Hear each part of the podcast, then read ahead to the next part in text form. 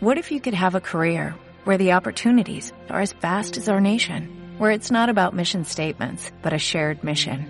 At U.S. Customs and Border Protection, we go beyond to protect more than borders, from ship to shore, air to ground, cities to local communities. CBP agents and officers are keeping people safe. Join U.S. Customs and Border Protection and go beyond for something far greater than yourself.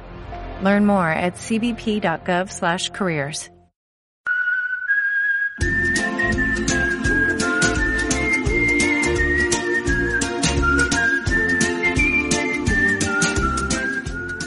esa peña, bienvenidos una semana más a Movidas Minúsculas, la clase de conocimiento del medio, que ahora tienes que subir los archivos a Drive para que te los corrija el profesor, porque no se los puedes dar en mano, porque estamos de pandemia. Lo, lo, lo, lo, lo, lo, lo, lo, lo. El fin del mundo ya llegó. Al otro lado de la webcam, como siempre, mi compañero, mi amigo, el paciente cero, pero que primero se curó, Alex Gozalo, ¿cómo estás? Jorge Giorgia, ¿qué tal? Muy buenas. Pues aquí estamos. Segundo, segundo programa de movida de minúsculas desde la comodidad de nuestros hogares. From home. Eh, ¿qué, tal, ¿Qué tal vas? Pues ¿Qué tal bien. vas literal. La verdad es que voy bien, eh, de verdad. Voy bien. Eh, ya quedan pocos huevos, pero, pero voy bien. El año pasado, estaba pensando, el año pasado fue el chasquido de Thanos, este año es el coronavirus. Sí, Eh, eh, se va a es- bajar a la mitad. el chasquido de Thanos, pero más despacio. Técnicamente, con calma, calmita. El- un chasquido de manos que no lleva prisa ninguna. es progresivo. Eh, exacto. Ahora mismo los Vengadores estarán buscando cómo acabar con ello. Claro. Hasta entonces tendréis Mommy desde casa, no os preocupéis. ¿Qué, si- qué sigue llevándote a tu casa lo que más quieres? Uber Eats, Globo y movidas minúsculas. Claro. Maravilloso. ¿Tú qué tal, Jorge? Las tres cosas que llaman a tu puerta y te dan lo que quieres. Yo eh, me voy a referir a qué tal me va en este confinamiento, que sabes que bien. El otro día te conté que no falta de nada. El número de enfermos de mi familia no, no ha aumentado. Pero para resumir qué tal me va, te voy a recordar que ayer hablamos por Sí. teléfono. Lo vas a decir, sí. ¿Lo quieres contar? Yo No, no, no, dilo, dilo. Ayer hablamos por teléfono mientras organizábamos el programa. Me pilló que yo estaba en el súper cogiendo para comprar unas viandas. para Víveres. alimentarme, víveres, recursos. Y de repente me sorprendo a mí mismo, en plena llamada con Alex, de yo creo que deberíamos hablar de tal, diciendo ¡Mandarinas! Odio Sí, las sí, sí. pe- la persona que he escuchado eh, con más ilusión encontrarse con unas mandarinas. Eh, no Desde me luego. gustan las putas mandarinas. Lo que pasa es que estoy saliendo lo mínimo. Echaba tanto de menos la puta fruta. Imagínate cuando vea a la gente, tío. Cuando vea a la gente les voy a comer a todos a besos. Sí, sí, joder. Y yo, y yo soy el que recae y muere por ello. Y eso que no Bueno, me gusta la gente. Y eso con, con lo que a nosotros nos gusta la gente, que es lo mínimo. Bueno, eh, hecho el, el checkpoint, el qué tal estamos, se acaba de hablar del COVID-19. sí. Eh, llegamos ya a hablar de un tema histórico. Hoy, ¿qué hemos elegido? Hoy, ¿qué hemos preparado? Pues hoy venimos a hablar de ropa. Eso que hace tiempo que no os ponéis. Estáis todo el día en pijama y la ropa se os habrá olvidado. Se os habrá olvidado que existe. Me parece magnífico el tema. Así que hemos elegido ropa para que, que, que os está echando de menos. E- esos jeans que te pones seis veces por semana se están preguntando que qué pasa, si ha hecho algo malo, eh, si lo podéis hablar para arreglarlo. Al menos los míos. Bueno, y antes de, antes de entrar en, en la movida de la historia, hay que entrar en, Ana Rosa, por favor, Personal Experience. Personal Experience. Esa peña. Alex Gozalo. Jorge ¿quién Giorgia. prefieres tú tu experiencia con la ropa. Guau, ¿eh? Tenemos, tenemos Es una que- experiencia común. Eh, es que ¿Ah, sí? tenemos Sí, hombre, eh, Pamplin, nuestro, Ah, bueno, claro, claro. nuestro amigo patrocinador que nos dio una serie de camisetas. Sí que es verdad, unas camisetas muy guapas. Es bonito que tengamos eh, personal experience juntos. Sí, es verdad. ¿cuál, ¿Cuál es la tuya, Alex? Pues yo iba a hacer una defensa, no a ultranza, pero sí a mm, super, superanza. ¿No? Super es menos que ultra. Eh, Una defensa, pero que si os parece mal, tampoco la voy a seguir defendiendo. claro, mucho. claro, o sea, si me dais un buen argumento, pues yo tiro para adelante con vosotros. Em, voy a defender el chándal. O sea, Vale, como personal bien. experience, voy a defender el chándal. Yo he sido un niño de chándal, pues hasta el bien entrado en instituto. Y siempre he sido un negado ante, ante el vaquero. Siempre lo he rechazado a tope, a muerte. Y, y el chándal siempre ha ido conmigo de la mano. Y me he encontrado muchas personas que no quieren el chándal. Pero para mí es maravilloso. De hecho, a mí pocas cosas me hacían más ilusión que, que llegara mi cumpleaños o algo por el estilo y que mi tío, mi padre, quien fuera, me llevara de compras. De compras a comprar chándal. Lo que es ir de compras a comprar ropa, lo odio. lo odio a muerte, pero lo odio muchísimo.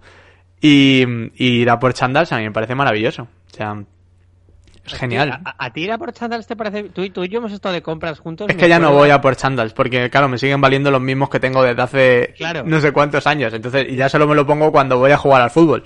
Entonces realmente me da igual. Es que la, vi- la vida útil de una camiseta o de un pantalón vaquero a mí me suelen durar un año, un año o dos. Los chándals, bueno, bueno, bueno. Eh, la, la humanidad caerá y los chándal poblarán la tierra. Son las cucarachas. Yo, yo tengo un chándal que ya que queda un poco muñequero. Que, Sí. que te pones la chaqueta y ya un poco te asoman los gemelos casi, ¿no? Pero, No, no. pero, Eh, pero a mí me encanta ese chándal. Y de hecho recuerdo ir a comprarlo y todo, todo el rollo.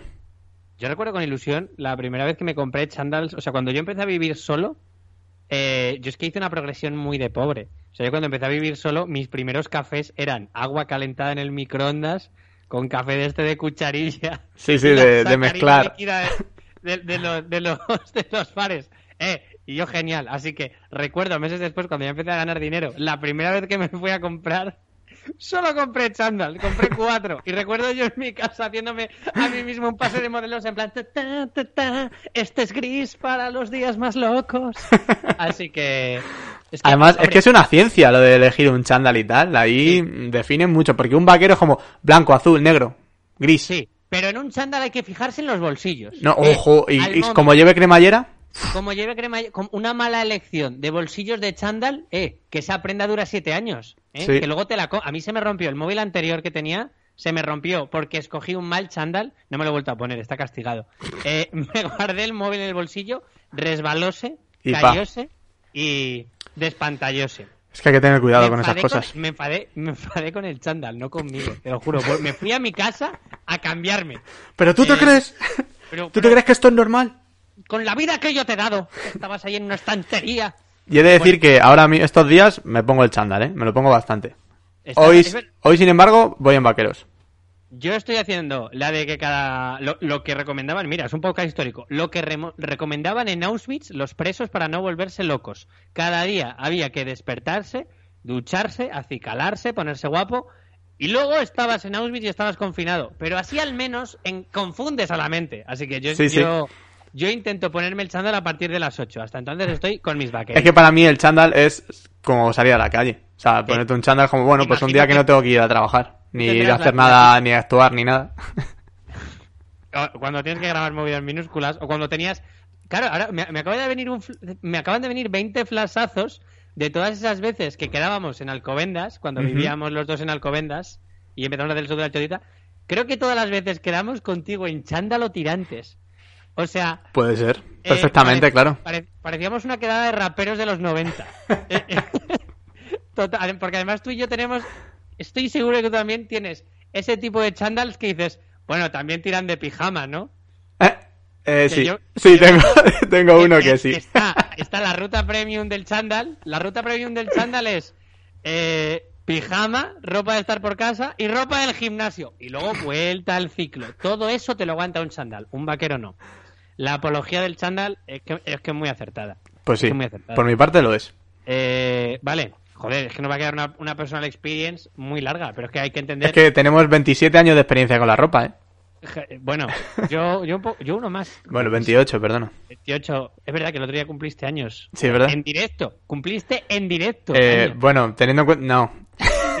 Sí, sí, no, realmente. Eh, Estaba acabando hipervínculo y dijiste, espera, sí, a ver, ahora, ahora nazi. Bueno, la mía. En la grabación vamos a decir que la gente se va a pensar que fue el 28 y no. No, no, no, no, no. Fue- no fue cuando, no fue cuando salió, pero, pero qué más da, ¿verdad? Pero Da igual, da igual. Voy a contar mi personal. Tío, tenía una tengo una personal experience que es un poquito larga, así que la voy a intentar resumir. Vale. Voy a hablar de, de mi prenda favorita ahora mismo.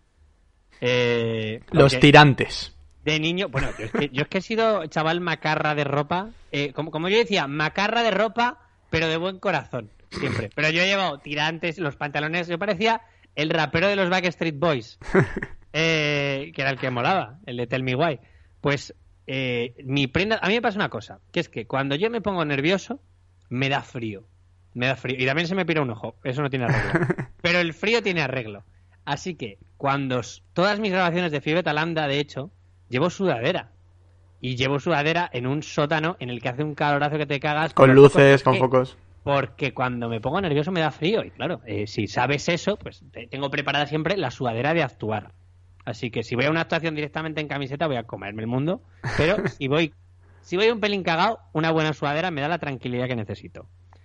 Vengo a hablarte de la historia de la sudadera y el autobús de vuelta de bolo. Esta historia te la conté hace mil cuando la Sí, vi. sí, sí, sí. Esta historia es muy turbia. Adelante, De por favor. Me reclino. Esa es la sudadera de, eh, con la que salgo en mi segunda grabación de Fiebre Talanda, que la hice en febrero, justo antes del apocalipsis. Vale, en esa época, que ocurrió hace un añito, eh, yo estaba más a hacer bolos que otra cosa. Yo de momento estaba, me hice una pequeña gira, me fui a, a Mallorca, me fui a Barcelona, me fui a Sevilla, Málaga, y en una de esas que volví, yo me volví en alza, porque claro, eh, muchachito de clase obrera, eh, el que tenéis ante vosotros. ¿Qué me, qué me pasó? Que yo eh, volvía en el alza y, y me pillaba para que me saliera más barato y para aprovechar al día siguiente el de las 11 de la noche o 1 de la mañana para llegar a las 9 de la mañana. Como comprenderéis, el tipo de gente que se suele juntar en estos viajes en autobús es peculiar.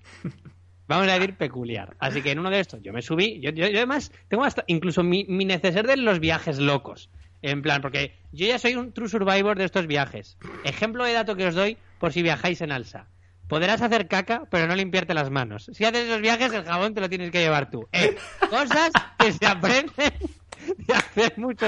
Estoy seguro de que la gente lo va a agradecer mucho. sí. Cada vez que voy a un hotel y veo el gel pequeño, él digo, ¡uh, qué bien! ¿Quién sabe cuándo tendré otro bolo? Eh, y, me, y me llevo siempre los jabones pequeñitos. Vale, pues yo llegué, tren de la una, o sea, autobús de la una, había ido bien el bolo, incluso eh, me senté, me enganché la mochililla a la pierna, cosa de True Survivor, y eh, sea, al final estás aplicando Auschwitz en todas sus vertientes y para toda tu vida, ¿eh? Para, Claro, eh, para yo- un confinamiento, para un viaje en alza. yo ya vivo confinado. Leíste si esto es un hombre de Primo Levi y has aplicado todos sus consejos a tu vida, claro. Yo- Todo lo que él cuenta. Yo me comporto como si todo el rato unos nazis me estuvieran desplazando de un sitio a otro. Con ametralladoras diciendo, ¡aquí está! ¡aquí está! Pero bueno, yo estaba en el alza. Y, joder, en el alza hace calor. eh, Te ponen el. tiene, tiene ya sus cosas buenas, no, no lo tiran dos burros. O sea, tiene calefacción, está guay. Así que me, me cogí la sudadera y la eché ahí arriba. Y me quedo dormido. Me despierto como a las dos horas porque se empieza a armar follón en el autobús. Y es que, mala suerte, a mi lado, justo a mi izquierda, se había subido el típico yankee eh, borracho que está haciéndose España entera de mochilero. Eh, paella, ginebra, ole, capea. Eh, el- mira, no, te, te lo defino. El americano que siempre sale en San Fermines que dicen, ¿a quién le ha pillado el toro? A A un ese. americano que iba borracho. Ese, ese me pilló en el autobús, ¿vale?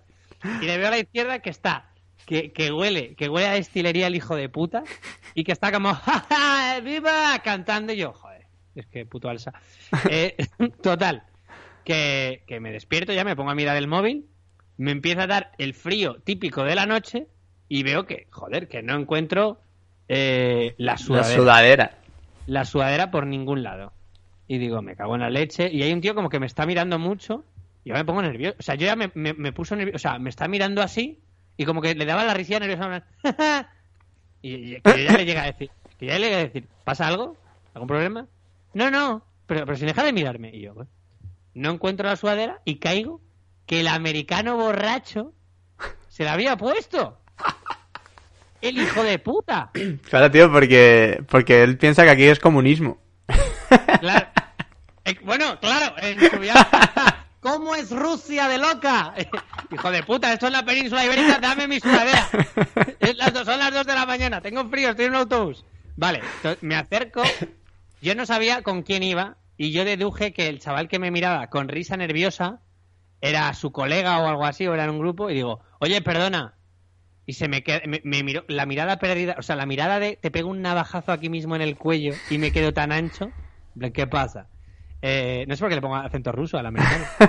Pero dije, Era un agente doble. sí, digo, qui- quiero ser civilizado porque toda- todavía me infla hostias este pavo que no conozco, que sentado es más alto que yo.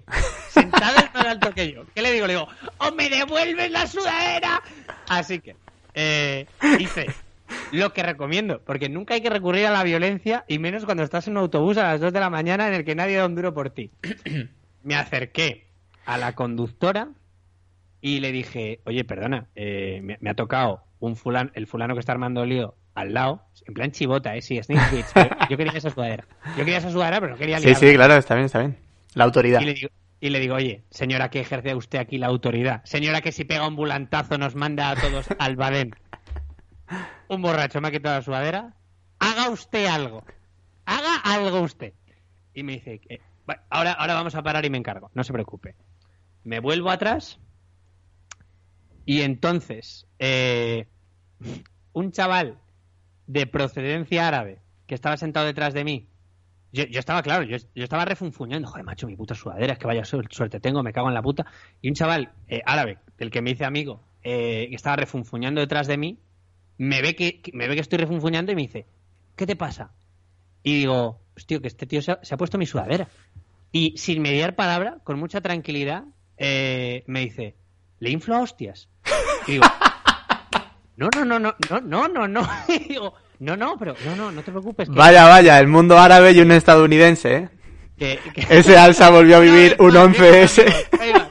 Una vez más, eh, le, le digo, no, no, que, que le, que le he dicho a la, a la, consul- a, a la, la conductora, tal, me dice, que no me, oye, que no me cuesta nada, que te cogido la sudadera. Yo le rompo la cara aquí mismo y te dan a ti tu sudadera. Yo, pero que, oye, oye, que otro, otro se, se despierta también, que tiene tu sudadera, le pegamos, o sea, de repente, la mitad del autobús, o sea, toda la parte de atrás del autobús, Todo el mundo- queriendo- está queriendo pegar al tío que me ha robado y yo como, no, no, no le.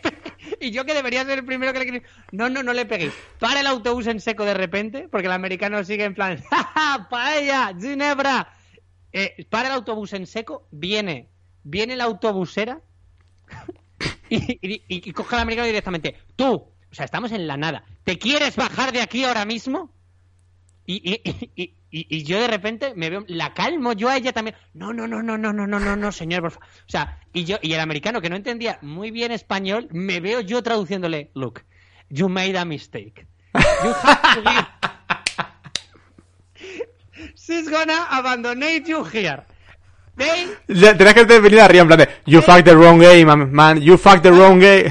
No, no me, o sea, me, me podría haber, tenía todo el apoyo del vehículo a mi lado para decirle, has jodido al tío equivocado, y me veo diciendo, mira tío, las cosas se van a poner realmente chungas si no me devuelven mi sudadera. Y así que de repente me veo pidiéndole por favor a la tía, no le abandones en la carretera. A, mi, a, a mis amigos de la parte de atrás, no le partáis la cara. Y después tampoco, porque después era como, joder, es que ya me he desvelado y no hay nada que hacer en el autobús y no tengo datos. Le rompemos la cara. O sea, me tiré el resto del viaje en plan, por favor, no le peguéis. Me dio la sudadera, evidentemente, y, y nada, y, y, y no dormí en toda la puta noche. Prácticamente me la tuve que atar al tobillo. También te digo una cosa, yo he pasado una sarna. Esa sudadera no me la puse ni de puta coña. Direct, direct- directa a la lavadora, 60 grados. Modo destruir. Así que, y un año después, fui de Talanda. La sudadera de los bolos. Fíjate. Ah, Esa sudadera ha pasado por todo. Yo creo que Eh, tendrías que haberle dicho eso, tío. You fucked the wrong guy. Habría estado guay. Tendrí- tendría que haber, sí, la sonrisa del payaso, le voy a poner al pobre Yankee de los cojones. Pues, eh, esa, es, esa es la historia de cómo en realidad soy un buen tío. O sea, no quiero movidas, no quiero movidas, solo quiero mi sudadera y que no me toquen los cojones. Acudiré a las autoridades si tengo que hacerlo, pero si mides más que yo, no te partiré la cara. Bueno, Bien. has- hasta aquí la personal experience más larga. o sea, Sí, sí, de... Joder, no sé. Es que, porque la, la gente está en casa. Tampoco Sí. le va a molestar que el programa sea más largo. es que la ropa nos apasiona. Es que la ropa es una... Como habré comprobado por nuestra gran variedad, que no sé, no sé ni cuántas veces me he puesto la camiseta de Venom para hacer el programa y tú la del puto Ricky Morty, cabrón. Y la, la de Broly puntual. Tío, si queréis, si queréis viendo un maratón eh, de movidas minúsculas, Claro, contad- con la camiseta de Broly, chupito. O algo de eso, o, o contar cuántas veces nos, la- nos ponemos. Esta, esta, la de. Sí, la de Broly y la de Nuca-Cola, yo creo. Esa que llevas tú, sabe, sabe la Virgen que te vas a ir a dormir con ella puesta, te vas a despertar y la vas a llevar también, cabrón. Bueno, ahora sí. Tengo una de Dragon Ball para dormir, que está muy guapa. Yo, yo Dragon Ball lo uso solo para vestirme, porque tiene eso, eso tiene una etiqueta. Pero bueno, yo creo que ya se acabó aquí hablar de nosotros. Se. La gente ha tenido demasiado de nosotros. Sí. O sea, si, si quisiera que la gente tuviera más de nosotros, le diría que me siga en twitch.tv barra Jorge Georgia, que empezó también a Bueno, ¡Qué bueno, guarro! venga, ya ¡Qué está. guarro! Nunca más voy a volver a hacer esto, no te lo preocupes. Salvo cuando No tenga te lo preocupes. Yo tengo Instagram, Alex-Gozalo. Instagram, ¿eh? Bueno, ya está aquí. Ahora ya sí, Personal Experience. Chapamos, bajamos el toldo de Personal Experience y ahora entramos en Un hipervínculo a la un cultura. hipervínculo a la cultura. Una URL al conocimiento. La ropa en la historia. Alex, Guau, eh. ¿Qué nos traes? Menudo, pre- la historia. precipicio tenemos delante. Eh, he elegido una prenda, una ropa que podríamos considerar ropa. Hay gente que se la pone a veces, hay gente que no. eh, pero es la prenda que adorna tantos balcones y ventanas hoy en día cuando andas por la calle. Bueno, hoy no andas por la calle ya, pero... pero bueno, te puedes asomar. Eh, la bandera, amigo. La bandera. He incluido la bandera en ropa, porque como hay gente que se la pone a la espalda como una capa cuando gana el España el. Mundial o algo, pues mira. Eh, eso es verdad. Eh, y creo que fue Marta Sánchez que se, vi- se vistió con la bandera, se hizo un vestido con la bandera de España en su día. Ole, Eh, le puso que- letra al himno y se hizo el vestido. A ver, a ver. Una grande, ¿eh? No, no creo que fuera la que la de la de la bandera. No sé, ponernos en los comentarios que vosotros siempre lo sabéis más que nosotros. Sí, siempre ¿Quién saben todo. fue- ¿Quién fue la que se fue a no sé qué movida en Estados Unidos y se hizo una prenda con la bandera de España, que era prácticamente una clase de Art Attack mal acabada? Y dijo, ¡la he hecho yo! Encima. Eh, las banderas, Alex. Todo el mundo apostaba que la habría hecho su sobrina, ¿no? O su sobrino. Bueno, em, pues voy a hablarte de precisamente un poquito de la bandera española. Porque ya que estamos eh, hablando en español y en España, pues te hablo un poco de ella. Eh, Sonia Monroy era. Sonia Monroy. Sonia Monroy, madre mía. Sonia Monroy. Vale, Nivelazo. Nada, La nada. bandera de España. Eh, la bandera, ¿cuándo surge? Porque realmente eh, a lo largo de toda la historia de un país, tú imagínate la cantidad de bocetos y de cambios que puede haber en una bandera, ¿no? O sea, aquí en España, de hecho, hemos tenido cambios en el último siglo, o en los últimos, sí, en los últimos 100 años ha habido tres cambios, me parece. O sea que realmente se cambia bastante. Bueno, eh, el 13 de octubre de 1843 es cuando Isabel II firma un decreto y ya definitivamente queda instituida la bandera rojigualda, o para los que no han estudiado tanto, roja y amarilla, que ya sería Classic, classic bandera de España. Classic Bandera de España, que ya va a ser la bandera nacional, porque hasta entonces no había una bandera nacional, ¿vale? O sea, no había una bandera que aglutinara todo el país. Había eh, las que utilizaban los ejércitos, que realmente se utilizaban para eso, simplemente, y cada uno tenía la suya, ¿vale? Cada, cada ejército tenía su bandera. Cada regimiento tenía también la suya. Y cada batallón de cada regimiento tenía otra. O sea que eso era una puta locura. O sea, tú, tú te encontrabas con una bandera ahí y eso podía ser cualquier cosa. O sea, Eso tú- era tu Morrowland. Qué, qué despliegue de colores. Qué bonito. o sea, era como tener un escudo de apellido, prácticamente. La, la más mítica tal vez sea la cruz de Borgoña, supongo. La blanca con La las blanca con la cruz roja. Que, que- que ya estoy viendo a la gente diciendo, no, sí que había una, la cruz de Borgoña, sí. Pero, pero, es que todo mi objetivo durante el confinamiento es combatir a esa gente. Ah, maravilloso entonces. Así que to- todos los que vienen a mi, mi, mi, mi, que ya, que ya lo sabemos, que nos equivocamos a veces. Vale. Total, antes de Isabel II hubo un señor que se llamaba Carlos III, que era rey también. Y, y entonces Carlos III, que es un tipo que la verdad que hizo un montón de, de cosas, es el que trajo la peseta, por ejemplo, y tal, eh, si no recuerdo mal, ya había montado un concurso de diseña tu propia bandera para ver cuál era la que elegían. Entonces, no me digas, no me entonces para la- la Armada Española. No me digas que la actividad favorita de quinto de primaria, el día que no hay nada que hacer y el profesor de plástica no ha traído los apuntes del punto de fuga, ah, chavales, he diseñado una bandera y luego la ponéis. Se hizo oficialmente en toda España. Se hizo oficialmente a nivel del el rey y dijo, oye, un concursito. Pero eso está muy guay, es como, pues yo qué rey sé. diciendo, clase, atended a todo el reino. Salió a un balcón y dijo, escuchad. Me aburro. Claro. Vale. Eh, fue pues como esta gente que te dice, vamos a hacer un concurso para que nos hagáis un logo nuevo, ¿no? O sea, como si movidas minúsculas. eh, Queremos un logo nuevo, venga, hacedlo. A ver cuál nos gusta más. Pues esto fue una cosa parecida. Bien, Bueno, nosotros te- siempre recurrimos a Angie Flavor, que Sí. es Angie.flavor, recomendado Máquina. en Instagram. nuestro artista de referencia. Y vale, ¿por qué, ¿por qué ocurrió esto? Porque no era un capricho. Decir, oye, pues me molaría a mí tener una bandera. Realmente era necesario, ¿vale? Porque resulta que los pabellones, esas insignias que llevaban los buques españoles, casi siempre tenían un fondo blanco y se parecían mucho a los de los enemigos. ¿Esto qué quiere decir? Que si tú eres un poco miope, o un poco estigmático, o sea, un poco nada más, lo mismo estás disparando a quien tú no crees. ¿Sabes? Lo... mismo te estás bajando a tu propio ejército. ¿Sabes? Lo mismo coges el cañón y dices, le he dado. Y dices, oh, ahí va Julián, lo siento. Correcto. Así que dijeron, vale, hay que hacer un concursito para sacar algo de esto, ¿no? Y, y bueno, pues esta es un poco la historia de, de la bandera de España eh, que te quería traer. Y también te he traído eh, historias alternativas. Ah, fue, o sea, esa fue la principal razón. La principal razón, claro, para, para tener algo fue eso. Ya después Isabel II fue la que dijo, oye, ya está, eh, espíritu nacional. Claro, todo sea, no, bajo claro, lo mismo. Lo que me sorprende es que no fuera la típica historia, en plan, porque buscamos un color que nos haga sentir únicos. No, no, no, eh, que fue, "Y queremos- La, la- la bandera. Por el fuego, amigo. A ver, hay que dejar de matarse. Eh, parad un momento. No veis. Y no hay óptica. Así que. Eso es lo que No tenemos presupuesto para que todos llevéis gafas. Así que vamos a empezar a poner trapos de otros colores. Me imagino que al principio estarían reticentes en plan, sí vemos, y dicen, vale, concurso de tiro al blanco. Si sacáis 5 de media, no hacemos una puta bandera. Pero como suspendáis, Joder, macho. Maravilloso. Bueno, pues eh, te voy a hacer, me voy a poner un poco el disfraz de Sheldon Cooper y te voy a hacer un mini fan with flags. Un mini... diversión con banderas. Sí, vamos a hacer un mini diversión con banderas. Eh, te, voy a, te voy a traer una bandera. Eh, si, si todo esto está bien editado, pues ahora mismo estaremos viendo esta banderita de Pero color verde.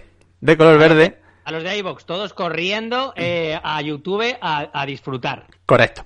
Esta bandera la he encontrado en un artículo que dice que fue eh, una bandera del Cáucaso Emirato del Norte, que fue una república que existió seis meses durante la guerra civil rusa y lograron diseñar esta bandera, ¿vale? Eh, son tres estrellas, que son dos ojos y una nariz, y una media luna, que es una jodida sonrisa.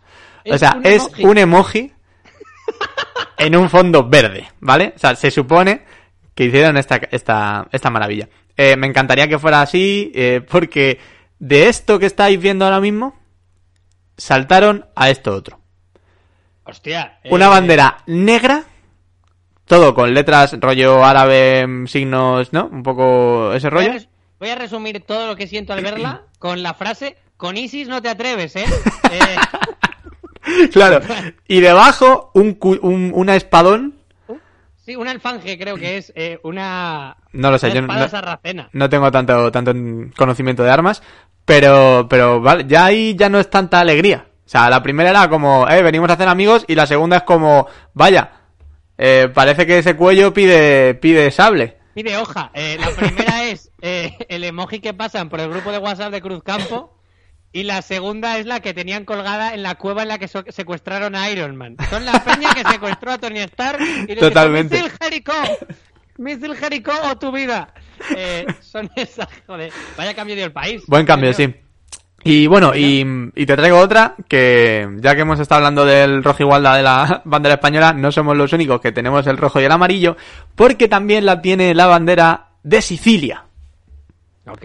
Bien, esta es la bandera de Sicilia. Eh, es... No sé, te, te deja un poco contrariado, ¿no? Como, ¿Qué, es- ¿qué por está el ocurriendo? demonio? ¿Por qué está el demonio en el centro de la...? Vamos a, vamos a definir que esto, vamos a describirlo un poco, que esto es eh, una cara en el medio de la bandera con tres piernas que sobresalen, con tres que salen de ella. Una esvástica. con tres Sí, piernas más o menos. Haciendo la forma de una- La cara está como sospechando. La Sí, mirando de reojo. Sí, "Mm, y fío de tiene esta gente. como unas alitas y, y lo otro son, em, lo tengo por aquí, espigas.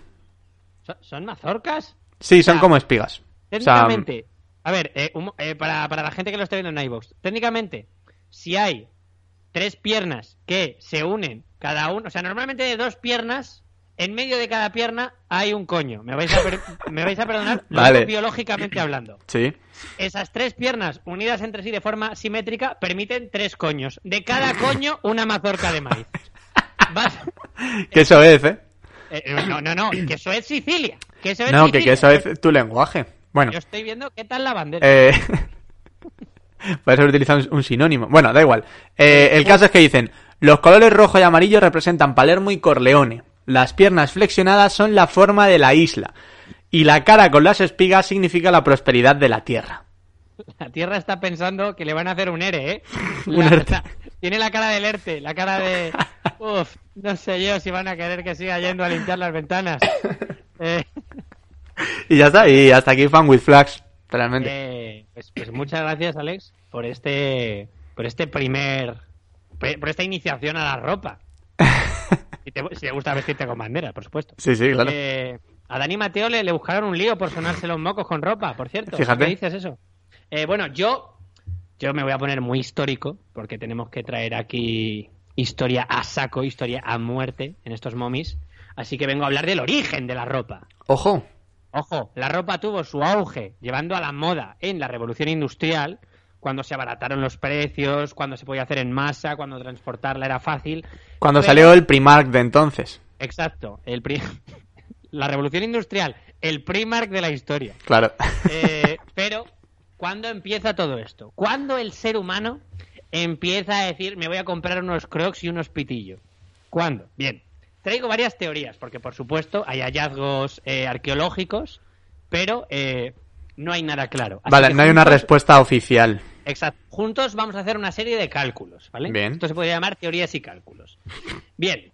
Primero, se sabe que los estudios genéticos de los humanos que perdieron el vello corporal hace un millón de años. Vale. Hace un millón de años empezaron a decir, qué frío, loco, a ver si encontramos una manta. Vale. Bien.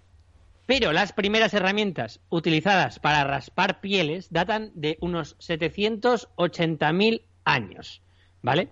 Ok. Es decir, que durante 220.000 años toda la alternativa fue arrimar el faisán con otro congénere O poner un fueguito.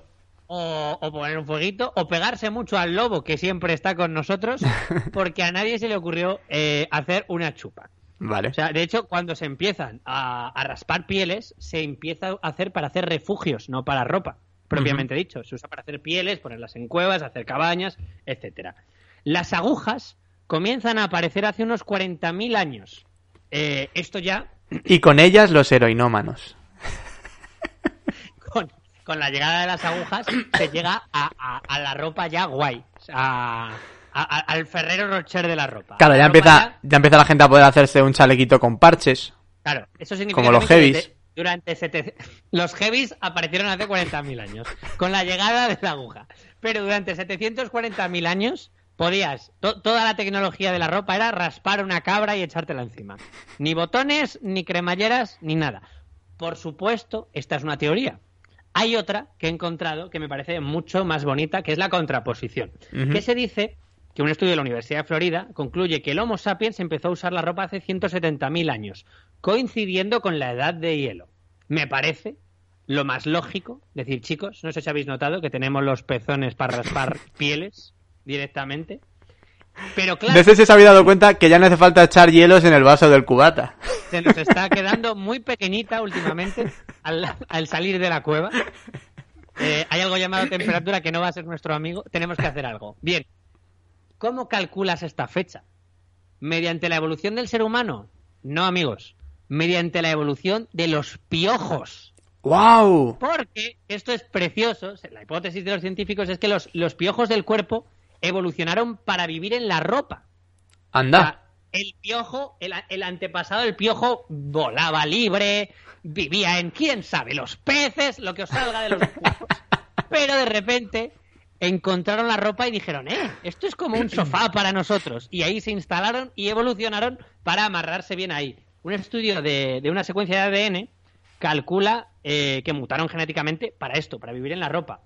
Pero dice, los piojos en la ropa aparecieron unos 70.000 años antes que los seres humanos comenzaron a emigrar desde el centro de África hacia climas más fríos. Es decir, que durante 100.000 años la ropa no picaba. Durante 100.000 años la- la- no había un... Vamos a ver las cabezas, qué tal están. La ropa no Vale, pica. no te buscaban los pipis. Exacto, no te tenías que... No se echaban vinagre en la cabeza. Pero molaría que hubiera también, eh, obviamente, una sociedad de piojos en las que según tu clase social tú pudieras meterte a un abrigo de, no sé, de Agatha Ruiz de la Prada, De un un buen bisón. claro, o que te tuvieras que, que conformar con un calcetín del rastro. O en la ¿sabes? espalda de unos que va sudado, claro. Así que... Eh, pues, la eh, familia de Piojo diciendo, yo quería, yo quería meterme en un, en un Louis Vuitton. Y el otro, el padre, ya, pero te conformas ya, pero, con ¿y Pull&Bear. ¿Tú crees que estás con Louis Vuitton, hijo? ¿Tú crees que estás... Tú no eres más del Seat Ibiza de la ropa? ¿eh? Vete al Berskant. Mira, ahí hay un tío con una su- con un sandal Homa. Agárrate bien, agárrate bien, que esa es tu liga. Así que los piojos y la ropa, viejos amigos, viejos conocidos. Maravilloso. Eh, así que nada, ya sabéis. Y después de esto, pi, pi, pi, pi, pi, pi, pi, llegamos rápidamente a los pantalones vaqueros y aquí estamos, todos con camisetas heavy. Pero bueno, Eh, el origen de la ropa. Oye, muy bien. Es que había que dar un, hay que dar un poquito de historia eh, eh, buena. Un poquito de antecedentes. Un poquito de antecedentes. Alex, ahora tú qué me traes. Estamos muy de toser. La gente va Sí, la verdad es que Creo sí. la gente va a poner en el chat. eh, Ya está. Coronavirus, coronavirus. Oh, eh, oh. No, no, no, estamos bien. En principio no, porque no es una tos eh, de tos, es una tos de... eh. De, Este, de garra- carraspera. No, sobetees mucho a Crash Bandicoot, que luego no lo tenemos. Que luego me tengo que volver. Nada, le, le pasaré lejía. La tengo aquí Dame. como, como mascota, como, ¿ves? Como el Doctor Gun. El, de, el Inspector Gache. El inspector Gacha que tenía el gato. Claro. Bueno, ¿qué Bien, eh, pues iba a hablarte de ropa, fíjate tú, y de los colores de la ropa. ¿Por qué? Porque voy a hablarte de algo muy fresquito y alegre que es el luto. O sea, sabes Ah. que la gente guarda luto en muchas ocasiones y tal, y, y ¿No te mola... No, la verdad que no. Y mola fijarse en lo distinto que es el luto en distintas sociedades y culturas. Ah, Todo depende.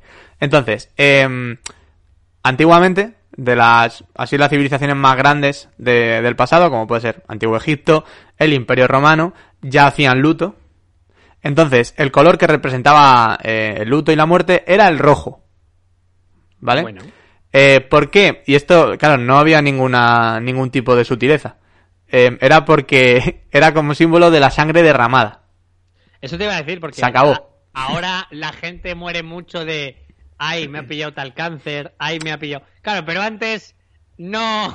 Claro, Eh, era, era más probable que te pasaran. Claro. Pero antes era la gente la que no te daba opción a morir de eso. Antes venían con el cuchillo, chan chan chan, quiero tu trigo, chan Claro. chan. chan. Vale. Antes era más fácil que te hicieran filetes. Eh, pues así, así era la cosa. Y, por ejemplo, en la antigua Bretaña se utilizaba el azul como símbolo de duelo, porque ellos son así. Porque son así de raritos. Claro. Y, pues bueno, actualmente y desde hace siglos, los colores más difundidos serían el negro, como es el que utilizamos aquí nosotros, y los occidentales en general, y el blanco, que es más de países orientales. En Europa, eh, durante la Edad Media, se utilizaba también el blanco, debido a que representaba, y esto también es muy sutil, la palidez de la muerte. o sea, como, voy de blanco. Que de hecho, tú estás un poco clarete, tú no... a ti te queda poco aquí. Hostia, eso es. Eh, ¿De qué color es el entierro? Morado. Eh, asfixia autoerótica. Se le quedó la cara. Tío. Claro, estaría guay que hicieran eso, como depende del color, eh, depende de la forma en que muriera, pues hay que llevar un color distinto, ¿no? Eh, todos de amarillo. Y eso era alcohólico. La sífilis, ya sabéis. Eh, Patitis. Eh, pa'lante con eso. Y, y nada, eh, pero poco a poco se fue adoptando el negro. ¿Por qué? Pues dice que probablemente porque tenía connotaciones negativas. Y que queda bien con todo y a los gordos les hace más delgados. Claro, El negro. es que eso no hay que olvidarlo. Es que tú en un funeral parece que no, pero, pero puedes ligar como en una boda casi. Una buena fotillo y, y ese día está muy triste, pero quién sabe dentro de tres días lo, lo bien que te puede hacer esa foto. Claro, luego lo mismo te lo subes al Tinder y para adelante. Y, y bueno, eh, es el color más difundido en estos momentos. Y dicen eh, que una mujer, que de la que ya hemos hablado aquí, la emperatriz Sisi, de Austria, amiga. nuestra amiga crack, dicen que es un ejemplo y, y ya creo que lo dijimos en su día, que vistió el luto desde la muerte de su hijo mayor hasta la suya propia. Es que ahora el luto se lleva mucho de fin de semana o de un día, pero antes se te moría alguien y el luto ya era para siempre. Sí, sí. En, en pueblos se ha llevado mucho. Claro, antes- Eh, ¿Y esa por qué va todos los días de negro? Porque hace 45 años eh, se le murió el churri. Ah, bueno. Pues debería ir a comprar. Es no que sé. antes, antes dolía más. Ahora nos da más igual. Claro. Porque Claro. ahora. Porque ahora hay muchas, ahora hay muchas aplicaciones. eh, no- Tú no tienes tiempo para estar pensando en el que se te ha muerto. Tienes que ir al siguiente ya. No, no puedes. Las ondas de los móviles nos han roto los sentimientos. Claro, la tristeza es algo que quedó en los 60. El wifi tiene consecuencias. eh, es lo que hay. A ver si os creíais que el 5G no iba a ser en vano. Pues sí, amigos. Eso, esa era la compensación. Ok. Pues así está. Eh, te traigo la. Hemos dicho que en, en la Edad Media se usaba el blanco por la palidez de la muerte. Te traigo una versión un poquito más alegre que es la de los asiáticos. Por ejemplo, en China, Japón o India, que se utiliza el blanco. Dicen que a lo mejor ese color blanco lo que simboliza es la pureza del alma una vez abandona el cuerpo terrenal. Que siempre es mucho más bonito. Es muy bonito, es muy. Es, es mucho más alentador. Claro, que pensar en lo de que has estado todo el día en casa y no te ha dado el sol. Exacto, es mucho más alentador que. Debimos enterrarle el día uno, no a los tres. Que se ha quedado con mal color. Es mucho más alentador, sí, señor. Desde luego. Y bueno, hay países budistas, por ejemplo, que prefieren utilizar el amarillo o el violeta. Y ahí ya, pues yo qué sé, te vuelves un poco más loco Pues- y o haces No, tal. lo, lo- lo hemos dicho. Sífilis y, y asfixia Claro. Y luego Siria y alrededores que emplean un tono azul pálido. Así que imagino que, que será un sitio donde todo el mundo lleve ese tipo de ropas ahora mismo. Y nada, eh, Italia, en Italia se lleva mucho. y el chiste de, de humor negro me lo quedo yo. El Crash Bandicoot, bien, bien porque eh, es muy complicado transferirlo ahora. No... Sí. Y, y- y pedirle a uno de Globo que te lo mande de tu casa a la mía no me parece muy allá. A mí no me parece ético, ¿no? Pero, pero muy bien. En Italia también se lleva mucho. Maravilloso. Bueno. Bien. Eh, ¿Y estos son los colores del luto? Sí, ya está. Eh, hasta aquí el luto. Joder, Quítate la ropa y vamos a celebrar fiesta. Eh, danos fiesta, Jorge. ¿cómo, cómo, cómo hemos pasado de... Y bueno, cuando la gente muere se lleva este color, en otros es por... el- Bueno, despelótate y continúa. Y ahora la parte de quitarse la ropa. Strippers. ¿Cuántos strippers ha habido en la historia? Invítame a cenar o algo primero, coño. Bueno, eh, yo vengo a hablar de yo vengo a hablar de Isabel II. Fíjate, Ah, mira. bien me ha venido que me la traigas antes, porque Fíjate. a Isabel II le salvó la vida una prenda de ropa. Bueno, Pero primero os la quiero introducir un poco, ¿vale? Eh, Isabel II, eh, Benito Pérez Galdós la llamó la de los tristes destinos. vaya, ¿eh? Y, y bueno, acertó un poco en su descripción. Eh, fue vilipendiada y amada. Fue reina de España entre 1833 y 1868, un periodo muy complejo del siglo XIX español. Y después de un reinado muy problemático, vino la Revolución Gloriosa, eh, en la que abdicó. eh, La, la revolución fue en, en el 1868, ab- abdicó en 1870 y su hijo Alfonso XII se convirtió el rey en 1874. Bien, ¿qué pasa? Que durante su reinado la intentaron matar dos veces. Bueno, Sufrió dos atentados. tampoco son eh, tantas. A plena luz del día. Que tampoco es para asustarse. Que a nivel estadísticamente, ¿qué porcentaje de intentos de asesinato hay al día? Muy bajo. Ya. Muy bajo. Y además a líderes. No es nada, es que él se lo... Dilo, dilo. Lo iba buscando, lo iba pidiendo a gritos. Es que tú no ¿qué puedes, tú no puedes ser reina o rey y querer que no te intenten matar. ¿Y Es que, va por ahí? es que va con el. Ah. ¿Y qué? ¿Con la corona? Ah, que se vistió Claro, claro. Bueno, bueno, el primer Es que, claro, claro. sucedió en 1847, que no tenía ella ni 16 años. Joder, eh, Últimas- vaya. Últimas horas de la tarde, dando un paseo por la calle Alcalá, eh, no llevaba escolta, eh, así que de repente escucha ¡Pa, pa! Y, y- y- y nota que algo como que le, le pasa cerca. Amigos, Como cuando estás eh, como al lado del borde, el borde de la acera y pasa una moto muy rápido, tío. Como cuando estás en el patio dando un paseo en el colegio y están echando un partido de balonmano a tu lado. Que dices, "Ahí va". Eh, efectivamente, una balacera. La intentaron tirotear.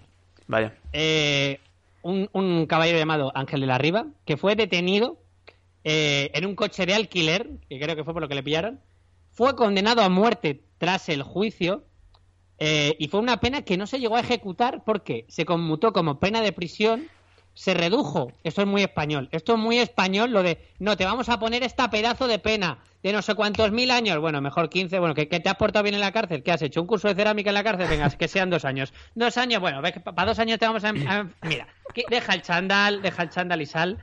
O, o sea, pues fue del rollo. Fue. eh, iba a ser pena de muerte. Eh, lo pasan a pena de prisión y mejor pena de destierro. Bueno, Mejor, mejor que se pide, si tampoco ha sido para tanto. Y no tuvo ni que cumplirlo por completo porque la propia Isabel II le indultó en el año 49. Guau. En plan, bah, si es que si al final ni se han pegado ni nada, si es que esto han sido cosas de muchachos. al final se hacen amigos, es como en una serie. Ah, El malo, el malo se, se- el malo se une a tu equipo. Y por una se- es- era Negan, era Negan el que le intentó matar, de The Walking Dead. Vale, segundo atentado. Este es el interesante que os traigo. Invierno de 1852, 2 de febrero, un día frío. Isabel II se disponía a salir del Palacio Real para ir a la Basílica de Nuestra Señora de Atocha a coger un cercanías, suponemos. Eh, por- por- con la intención de, eh, de, pues, pues, ir a ver el alumbramiento de la infanta Isabel de Borbón. Bien, cuando está atravesando una de las galerías de Palacio, pensando, tengo que pillar la C6, luego me tengo que bajar en Nuevo Ministerios, Nuevo Ministerios es muy largo, No existe la C6, ¿eh? no, no existe la C6, es que, No tú, es que tú sabes demasiado de cercanía. Pero bueno, ella iba pensando, es que Nuevo Ministerio me voy a pillar un bollo, que hay ahí, que hay ahí una tienda de que te pillas unos bollicaos y me cambio a la que va a Móstoles, el Soto, cuando el cura Merino fue a su encuentro, ¿vale?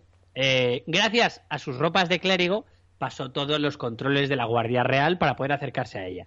Y cuando está suficientemente cerca, y con la excusa de, oye, eh, que, que me tengo aquí unos documentos, eh, que, que me tienes que, que echar el, el la, fi- la firma, el Fírmame, estampado. fí- fírmame un autógrafo. Fírmame esto, ponme el estampado. Y cuando ella dice, ¿qué estampado? Dice, ¡el que tengo aquí colgado! No, no, no. No, eso no. Eso Ah, no- joder, es que me lo Eso- creo, ¿eh? Eso, pa- podría, podría haber ocurrido perfectamente. Es la historia de Eso sí que España. es muy español. Eso, asesinar Pues a ti sí que te van a matar, gilipollas. ¿A que me disparo no? Pero... A, ti, Pero a ti sí. Pero por la rima, pero por la rima vas a morir. Si hubiera sido solo lo primero, hubiera hecho, son cosas de muchachos.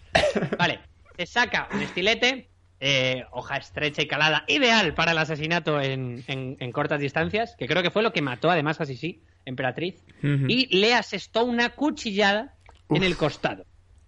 Intentó una segunda, hizo la de charra, ra, ra, ra, pero eh, la Guardia Real ya se le echó encima. La reina cae de espaldas, eh, al tiempo que el coronel de alabarderos, Manuel de Mencos, la protege del atacante, hizo la de ¡Eh! ¡Que te pinchas! y, eh, y eso le, le valió a Mencos el título de Marqués del Amparo. Ah, mira. Marqués de Cuidado, reina, que te pinchan. Si lo piensas bien. O sea, que, que me parece un título muy buen puesto. Es Sí, como sí. El, marque- el Marqués de Uy, por poco. Eh, tuvo eso y después hizo su propia línea de caramelos. Los mencos. Combinados con Coca-Cola. Estás hoy asqueroso. Estás hoy asqueroso, Alex Gonzalo. Vale. La reina fue asistida de inmediato por el cirujano de palacio, Melchor Sánchez de Toca, que se aseguró primero de que la hoja no estaba envenenada. Que a veces un pequeño corte no pasa nada, pero ¡ah! ¡ay, que me pongo malito! Bien, no lo estaba. Claro, te meten ahí lejía con amoníaco y para adelante. Claro, comprobó si las heridas eran superficiales y resulta que, eh, que no, no le hizo apenas herida porque resulta que enganchó con el corsé de la Ah. reina Isabel II. Y, eh, Amigo. Ah, y lo, lo, lo tocho que era el corsé enganchó con una pieza eh, que se llaman ballenas, que es un sistema de piezas duras y flexibles. Recordemos que el corsé sirve, el corsé es una putada. El corsé sirve Sí. para, para estilizar la figura de, Para, de la mujer. para asfixiarte. ¿Y Sirve para eso. Pues te aprieta todo lo posible. ¿Y, y, y contra qué pincho? Contra las ballenas, que eh, en- efectivamente, por el nombre lo podréis pinchar, se refiere a las barbas de las ballenas que se usaban antes de la invención del plástico. El plástico Anda. de- del siglo XIX era partes de ballena, porque tenía las mismas pro- propiedades de flexibilidad, dureza, así que Y porque había una gran cantidad de ballenas en el mar Cantábrico, que era donde, donde se En traían. aquellos tiempos se les veía en el Tajo y el Tajuña, a las- como todo el mundo sabe. Pero luego vino el cangrejo americano y se las folló, también. No, hombre, no. Bueno, pues, de hecho, eh, el corsé eh, de la reina Isabel II, lo estaréis viendo en YouTube, aquí lo tenéis, una pieza que además es bonita y, y que todavía se conserva y que se puede ver en, en museos. Pues resulta que el agresor ¿Qué pasó? Mam, ella sobrevivió, bien, cero problemas. Gracias al corsé. ¡Ué, ¡Vivan los corsés! ¡Viva la reina! Y viva el conde de- de- del marqués de Amparo. De puta madre. El cura. ¿Qué pasó con el cura? También le Pues- perdona. Pues no, no le fue tan bien como al agresor de cuando ella tenía 16 años. También es que los 16 años es una edad en la que todo te parece bien. Cara, como, va, tío, no pasa nada, ¿sabes? No. Le dijo, le dijo así la reina. Le decía, nada, tronco, dijo, ni eh, te rayes. No rayéis, la reina dice no rayéis. Pues ya más mayor dijo, ¿de qué vas? Así que eh, fue despojado de su dignidad sacerdotal, Wow. que es pues como si habéis visto Thor, no mereces este martillo ni esta capa. Y en vez de mandarle a la tierra y decirle al martillo a aquel que empuñe este, dijo, ¡eh! ¿Y qué tal Garroteville? Ahí Y le mataron y su cuerpo quedó reducido a cenizas. Así que Wow. le putearon un poco a nuestro viejo amigo. Pero bueno, el corsé que salvó a la reina Isabel II. Y te traigo un par de datos curiosos del corsé. A ver. Eh, importante acerca del corsé, que los primeros eh, se encontraron en las civilizaciones de Creta y Micenas y luego aparecen en el siglo XVI, porque se popularizan porque se usaban mucho en las cortes de los Medici. Assassin's Creed 2. Los Medici cracks. Eh, los que estéis ahora confinados y no sepáis a qué jugar, Assassin's Creed. La mejor saga. Si, si eres Maravilloso. y gamer, le tienes que dar al Assassin's Creed. Es lo que hay. Eh, pues esos primeros corsés se hacían en su totalidad de metal, eran muy rígidos y te, te limitaban. Ibas todo el rato pues con un, con un palo de escoba metido en el culo. O sea, los he visto, solo de verlos me siento incómodo. O sea, yo soy de esos que, ay, no me gusta llevar el cuello alto. Pues no me quiero imaginar lo que llevaban corsés. Eh, pero le salvaron la vida a Isabel II y tengo que decir una cosa.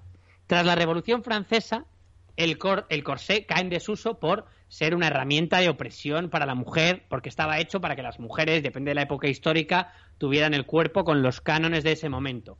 Napoleón los odiaba. Eh, no, esta Team Napoleón. Uh. Que no le tenemos aquí, hemos de decir que no está aquí porque Por está en el...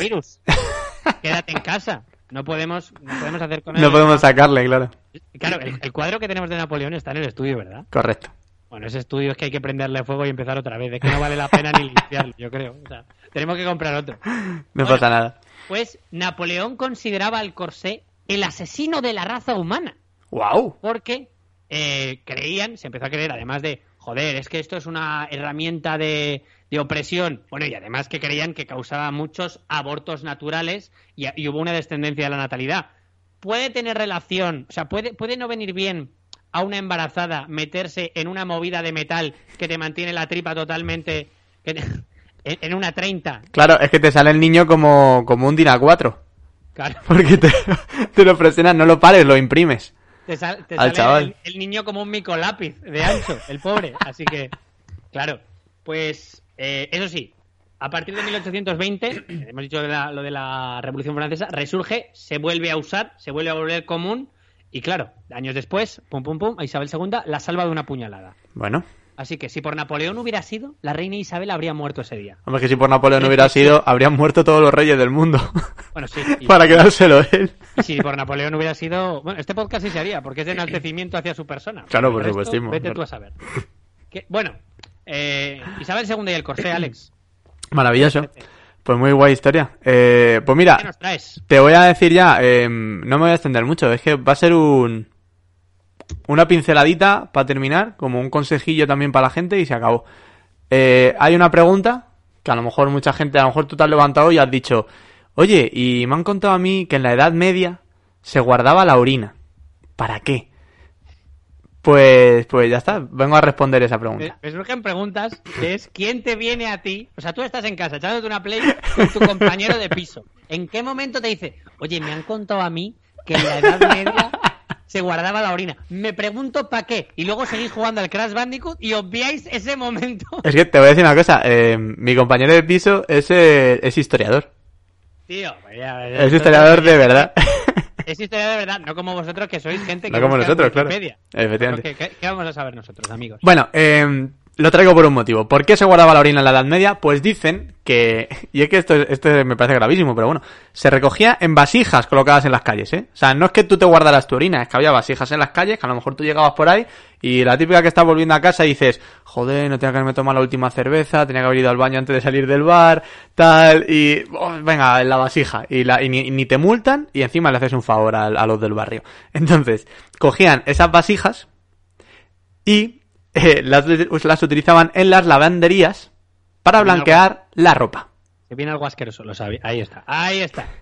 Con pis. Con pis. ¿Por qué? Porque el pis tiene amoníaco. Ah, claro. Entonces, Neutrex, ¿para qué? Un pisecito. Me está diciendo Y ya el está. anuncio- El anuncio de la tía esta que viene del futuro para hablaros de la lejía se equivocó de época. Ella debía venir. Claro, Claro, debería haber ido allí. Eso en sí plan de, sentido. escuchadme, Hola, eh, ¿qué sabéis que esto es? puede ser insalubre, ¿verdad? Eh, ella bien. quería ir ahí, se equivoca. Hola, ¿qué año es? Eh, 2010. Fuck, me he equivocado. Bueno, igualmente tomad Neutrex. Eh, mal no os va a ir. claro. Eh, hay otro dato incluso aún más asqueroso, pero como es tan asqueroso y no tiene nada que ver con la ropa, no lo voy a contar. Ah, gracias.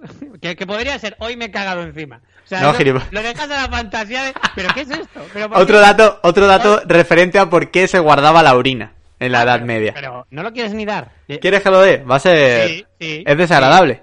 Sí. Vamos a hacer mueca de desagrado. No nada en casa, Alex. Nada es agradable. Quiere, quiere nuevas experiencias. Bien, eh, ¿tú, ¿tú usas Listerine? ¿O alguna cosa de esas?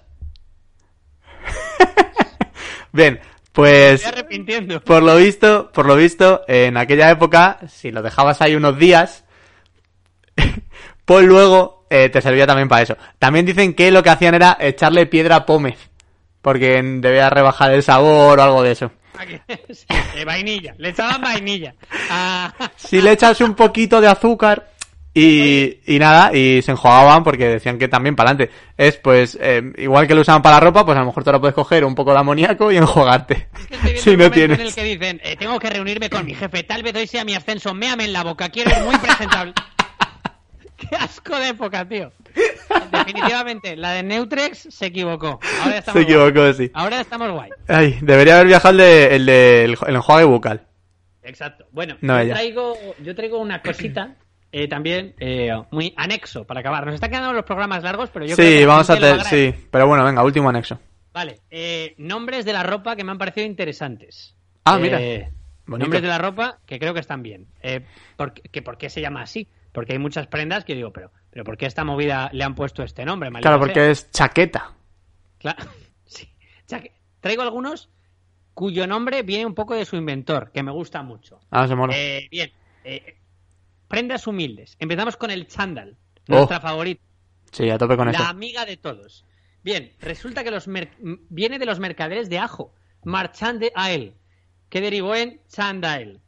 Y otras, y otras hortalizas del mercado de Les Salles en París, que necesitaban una ropa cómoda y abrigada para pasar horas a la intemperie. Que por eso me gusta, tío. A mí me gusta mucho el ajo. Por eso me gusta los chándal. ¿Tú, cre- tú crees que tiene relación? ¿Te gusta el ajo? Fíjate que chándal. De Serías el mejor comercial del mundo, tío. Que te vayas a un décimas o a, un- o a una tienda Adidas y que te digan, ¿a usted le gusta el ajo? sí. Pues mire, mire, mire lo que me han traído. Pero con todo, veo que le ha echado un ojo a esas Air Jordan. ¿Quiere un kilo y medio de puerros?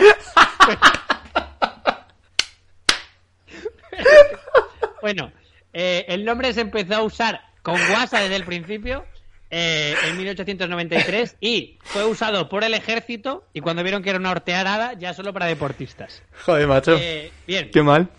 mi siguiente historia Ay. favorita. Eh, así pasó también con el trapecista francés, hay mucho francés en esta historia, Jules Leotard. Hombre, es que la ropa y la moda francés es, eh, es Claro. muy top. Eh, normalmente la moda, que ahora mismo la mayoría de las cosas las usamos en plan, ah, mira qué guay, se han ido inventando solo para satisfacer necesidades, sobre todo de hombres, a lo largo de la historia. Por ejemplo, en la corte de Luis XIV, la moda proliferó mucho y se llevaban mucho los tacones entre, entre los hombres, no entre las mujeres. Se decía que era tenía muchas utilidades, como por ejemplo, eh, es una prenda perfecta, o sea, son una joder, una zapatilla perfecta, una zapatilla, nadie ha usado Un calzado. Un calzado perfecto, gracias por Dios. Eh, para poner, meter los pies en las riendas del caballo y aparte, pues si tienes que andar y toda la calle está con la gente que no meaba en la vasija, pues no vas pisando mierda. No te manchan los pies. Volvamos a mi amigo Leotard. Leotard. Eh, era trapecista y necesitaba una prenda que le otorgara libertad de movimiento en sus piruetas en las alturas. Bien, pues se inventaron los leotardos eh, que causaron un revuelo entre las mujeres del siglo XIX eh, y que se quedaron impactadas porque esas medias tupidas al trapecista pues no dejaban mucho a la adivinación. Es, mira cómo se mueve, mira cómo gira en el aire y, y mira la polla. ¿no? Está ahí. Y guau, Normalmente no las vemos tan, tan al transparente. Le daba libertad en sus piruetas y sujeción en su pirula. Exacto, libertad en las piruetas y en la imaginación, que es lo que más, eh, lo que más se buscaba en el siglo XIX. Eh, se creó en 1867 y con el apellido del creador, obviamente. Y ahora, mi favorita. Venga. Mi, mi branding favorito. Mi naming. El, el, ma- el ma del naming. Porque os vengo a hablar del bikini. Ah, pensaba que iba a decir de El Señor Sombrero. ¿Te imaginas? ¿Por qué se llama así? Lo inventó un señor que se llamaba Porque Paco Sombrero. ¿Y qué pasó? Que llovía. ¡Qué mierda de historia para acá! Pues no. Vengo a hablar del bikini. ok. Eh, el bikini se inventó en 1946 Ujú. eh, por eh, un sastre francés también, Louis Réard. Bien, Vale. que no, optó por no ponerle su propio nombre. Imaginaos en el 46 eh, el revuelo que causaría el bikini. En plan, pero que van en pelo, que van en culos. ¿Pero esto ¿qué es? Sí. pues esto, se les ve todo. ¿Y por qué lo llamó bikini? Porque en esa época se estaban haciendo las pruebas atómicas en el atolón de Bikini en las Islas Marsas de Estados Unidos. Y le puso el nombre, en plan, ¿por qué esta ropa se llama así? Porque va a ser un bombazo, nena. O sea, Uh. clickbait. Hizo un puto clickbait para llamar a su nombre. ¿Cómo se llaman estos pantalones? Se llaman una puta pasada. Vale, pues, pues si tiene una 36 de una puta pasada, me los llevo. Así que.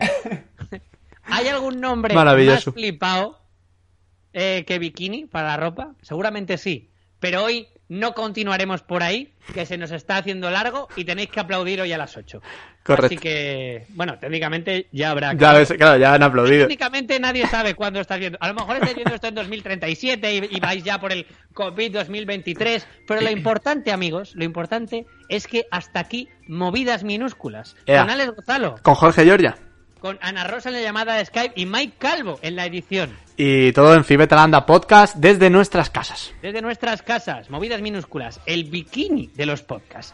Hasta la semana que viene, amigos. Yes, I've got heartaches by number. But the day I stop counting, that's the my world